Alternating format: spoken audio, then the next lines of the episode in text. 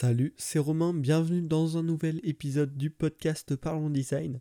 Et dans cet épisode euh, du podcast, je vais te parler du salon Vivatech, euh, donc l'édition 2019 qui se déroulait la semaine dernière. C'était euh, du, jeudi au samedi, donc sur trois jours. Si tu connais pas, c'est, il me semble, un des plus grands salons d'Europe sur la tech, donc avec des conférences, des expositions de produits, tout plein de trucs, quoi. Et puis, euh, grâce à mon école, donc éthique, euh, ils avaient des places, j'ai pu y aller, donc c'était vachement cool. Euh, j'y ai été le jeudi et le vendredi, le samedi. samedi, je pouvais pas y aller. et du coup, dans ce podcast, voilà, je vais te parler de qu'est-ce que ça m'a apporté, quelques trucs en vrac que j'ai trouvé intéressants sur le salon, que j'ai pu découvrir, voilà, des, des, trucs sympas. Et puis comme ça, ça te donnera une petite aperçu du salon. si tu n'as pas pu y aller, ça pourra peut-être te donner envie d'aller voir ça l'année prochaine. Euh, donc déjà, qu'est-ce que ça m'a apporté? Je t'ai parlé dans les précédents podcasts de mon application Loopstern, euh, donc que je développe avec Julien Ivaldi. Et donc voilà, là-bas on a pu en parler un petit peu. Euh, l'école éthique avait un stand sur lequel on a pu poser un peu nos flyers, discuter avec des gens, euh, donc c'était vachement sympa. Et également ça nous a apporté quelques contacts, on a pu discuter avec des gens intéressants euh, avec qui on va pouvoir discuter pour la suite de notre projet. Donc déjà rien que ça, au niveau, niveau professionnel c'est assez cool, euh, même si, euh, donc nous c'est une application qui touche le grand public, vu que c'est dédié voilà, à, améliorer la visite touristique, et donc à ce niveau-là, pour trouver des utilisateurs, c'était vraiment pas euh, quelque chose d'adapté, voilà. c'était vraiment pas ce que ça nous a apporté, mais c'était plus des contacts professionnels, des, retours, on a rencontré d'autres étudiants, on a pu même des étudiants d'autres écoles avec qui on a pu échanger plus sur le projet, donc voilà, ça nous a un peu aussi permis voilà, prendre de la maturité, discuter avec d'autres startups, d'avoir un peu leur point de vue euh, ben, pour l'intégrer dans notre évolution. Voilà. Ça, c'est au niveau euh, de Loopstern. Ensuite, il y a un truc qui était vachement sympa au niveau des rencontres. Euh, le, vendredi matin, je voulais aller à une conférence où il y avait Bernard Arnault. Et bah, j'ai pas pu, c'était plein, bref.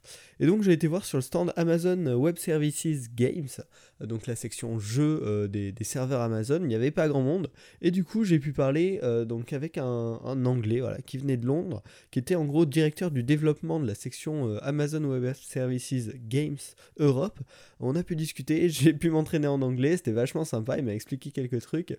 il a flashé mon, mon pass Vivatech, parce qu'en fait sur chaque pass pour le salon, tu as un petit code, tu flashes les gens, et comme ça tu le retrouves dans ton application.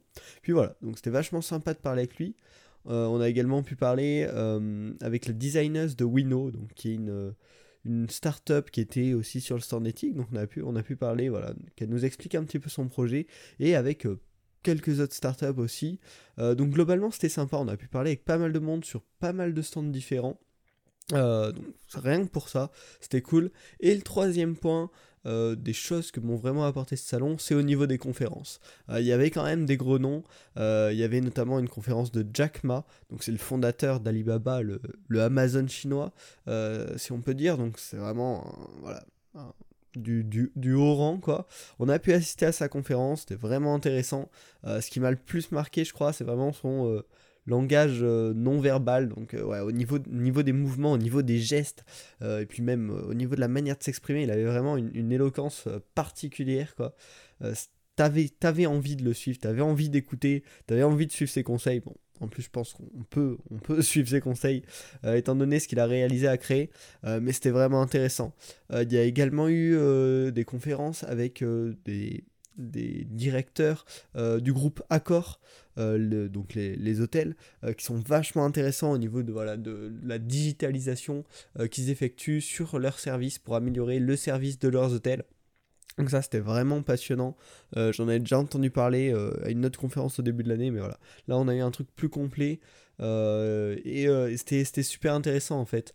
même sur la relation qu'ils ont face à Airbnb par exemple.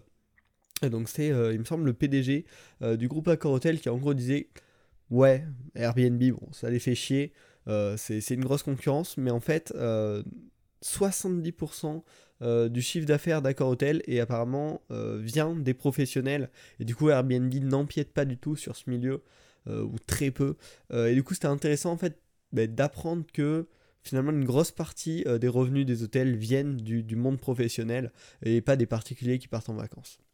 Voilà, plus pas mal de conseils, notamment sur comment gérer euh, son entreprise, comment faire grandir une entreprise, euh, comment, se passe la collaboration entre les startups et euh, les gros groupes. C'était vachement intéressant. Et puis enfin une troisième conférence assez marquante, pas forcément pour le contenu cette fois-ci, mais plus pour toutes les histoires qu'il y avait autour. C'était Usain Bolt, donc le, coureur, qui venait présenter le lancement de sa marque de trottinette électrique à Paris euh, qui s'appelle Bolt, sauf qu'il y a déjà une autre euh, compagnie qui s'appelle Bolt et qui fait des trottinettes électriques à Paris. Donc il y a eu toute une procédure judiciaire, c'est toujours en cours d'ailleurs il me semble.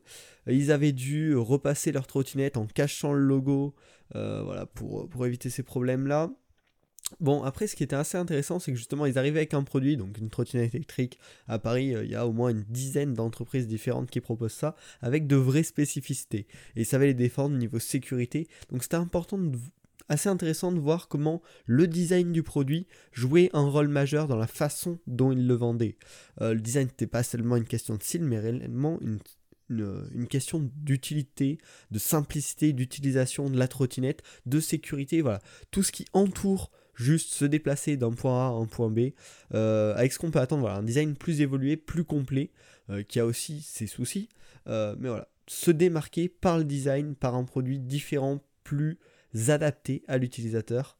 Euh, et enfin, euh, enfin, ils ont dévoilé en exclusivité mondiale leur euh, voiture électrique en libre service qui devrait sortir d'ici un an. C'était assez cool qu'ils nous présentent ça, même si très vite on sait à peu près, la salle s'est à peu près mise d'accord sur le fait que c'était particulièrement moche. on verra à quoi ça ressemblera d'ici que ça sorte. mais c'était assez cool. Vous avez peut-être pu voir euh, des vidéos, si, vous m'avez suivi sur Twitter, j'ai pas mal posté, voilà, quand je vais à des événements comme ça. J'essaie de vous tenir au courant, de vous partager euh, des petits moments cool. Donc n'hésitez pas à aller me suivre euh, sur Twitter. Et puis enfin, on va terminer avec des petits, quatre petits trucs en vrac que j'ai trouvé intéressants sur le salon, que j'avais noté, mais qui n'ont pas forcément d'intérêt particulier. la première, c'est que j'ai testé une veste développée par une, sous-entreprise de Google, je me rappelle plus du nom, en collaboration avec Levis, donc une veste Levis Engine. Et en fait, il y avait euh, sur la manche un pad tactile, mais ça se voyait pas, c'était vraiment inclus dans le tissu. Et euh, en, faisant des gestes sur ce pad tactile, tu peux contrôler euh, ton téléphone, donc changer la musique, arrêter la musique, etc.